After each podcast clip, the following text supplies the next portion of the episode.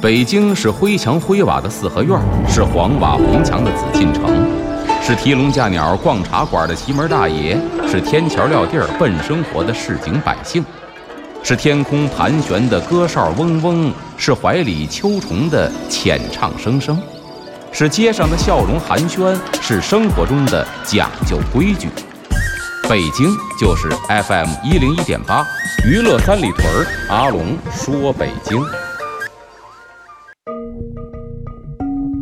据传说，北海的白塔镇海眼；据传说，北京曾是八臂哪吒城；据传说，北新桥的水井锁蛟龙；据传说，高粱赶水把命送；据传说，故宫的角楼是鲁班修。这北京的传说讲不尽，君请听阿龙为您讲传说。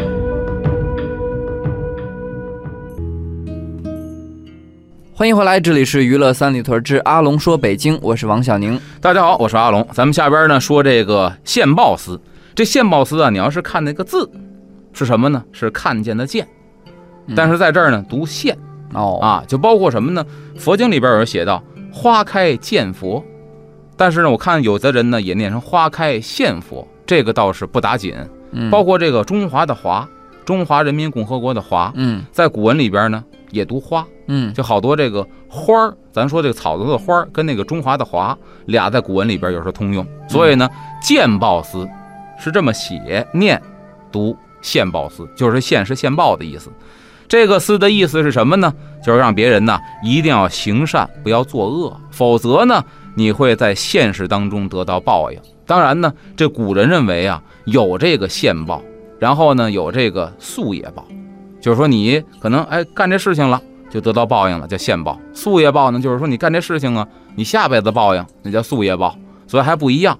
这现报呢，好多人就是觉得什么呀，让人那种心里边极其厌恶或者痛恨至极的行为，都会诅咒你一定会现世报的，或者说你罪大恶极才会现世报。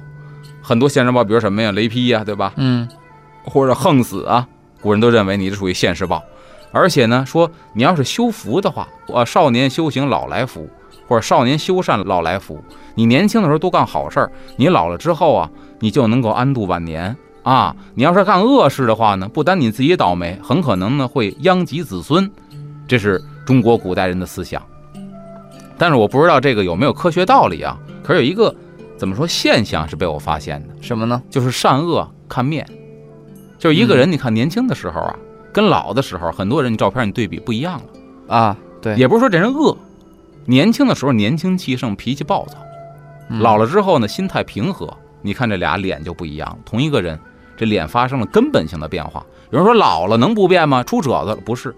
比方啊，打一比方来说，年轻的时候耳朵上没有耳垂，嗯，到老了大耳垂，这可不是说老了出褶子了，没有吧？嗯，耳垂发生变化，甚至耳朵的长度都发生变化，这是我真见过的。因为什么？他的心态平和了，对吧？还有眼神也不一样了。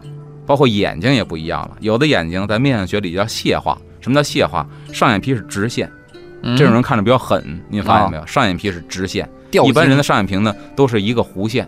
当然，这个人呢到老了之后，可能心态发生变化了，到老了这眼皮上边有弧度了。啊。您说这是因为年龄大了吗？不是，真的是面相上发生了变化。哎，咱接着往下说。相传呢，说这献宝司的神是谁呢？春秋时期的吴国大臣伍子胥。这伍子胥咱们知道，这个阖闾啊，吴王阖闾啊，对吧？嗯在战争当中啊，是被这个越王勾践给击败了，被越国击败了。嗯而且他死的呢很离奇，如果没记错的话，可以查一下，好像是伤了吴王阖闾的大脚趾头。咱也说，可能后来后期感染死了。死之前呢，就告诉吴王夫差一定要替父报仇啊。那么这吴王夫差呢，操练军马打到越国之后啊，真是把这个越王勾践给包围了。这越王勾践呢，这个被包围之后啊，就服软了。哎，我愿服软，我愿称臣。当时伍子胥就说：“这人不能留，你要现在就赶紧的快刀斩乱麻。”但是一看，嚯，都已经这样了，臣服于我了，行了，好，但我现在不能放你，干嘛呢？跟我回去，给我当三年奴才，我看看你到底是一什么样人。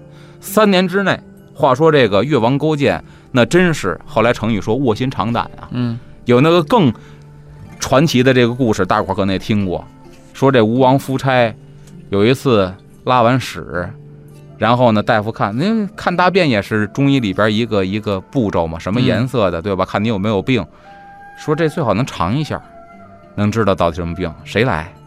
这会儿越王勾践，我来，主动尝屎，嗯，尝着这个是什么样的，一煮数，大夫说好，应该是没病，行。哟嚯，这天天不当跟我俯首称臣，连屎都愿意吃，这忠心可见。行了，放回去吧。说要放回去，这伍子胥可就跟这个吴王夫差说：“您把他放回去，等于是放虎归山。”嗯吴王夫差说：“你是骂我有眼无珠是吗？我是看错人了吗？”伍子胥说：“那您爱信不信？好，你还跟我犟嘴是吧？赐死。”嗯伍子胥说：“死不足惜，但是我有一个条件。”吴王夫差说：“什么条件？你说，我都满足你。死了之后，你把我眼睛抠下来。说你放心吧，我对你恨之入骨，肯定抠你眼睛。干嘛？挂在咱东城之上，城门上头，我要看到越王勾践打回来那一天。嗯呵，给这个吴王夫差气的抠眼珠子，真把眼珠子挂在城门上了。嗯没想到把这个越王勾践放回去，越王勾践呢，干嘛？就是卧薪尝胆，弄一草堆。我不睡床，我睡草堆。当年我在吴国的时候受的就是这个罪，嗯尝胆，胆是苦的，我天天尝，我要吃苦干嘛？我为了报复当年我寄人篱下那段人不人鬼不鬼的生活。结果呢，真是大举反攻，攻破了吴国，应验了伍子胥这个话。啊，哎，所以呢，把他封为神。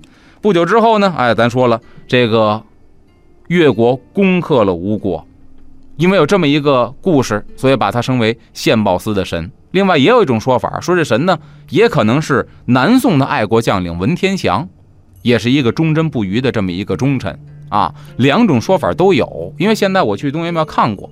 在司里边呢，供的神位前边其实有的是没有名牌的，说到底当年他是文天祥啊，还是伍子胥啊，对吧？也不太能确定。所以呢，现在有时候一个神有两个版本的说法，倒是也有可能。这说的是献宝司。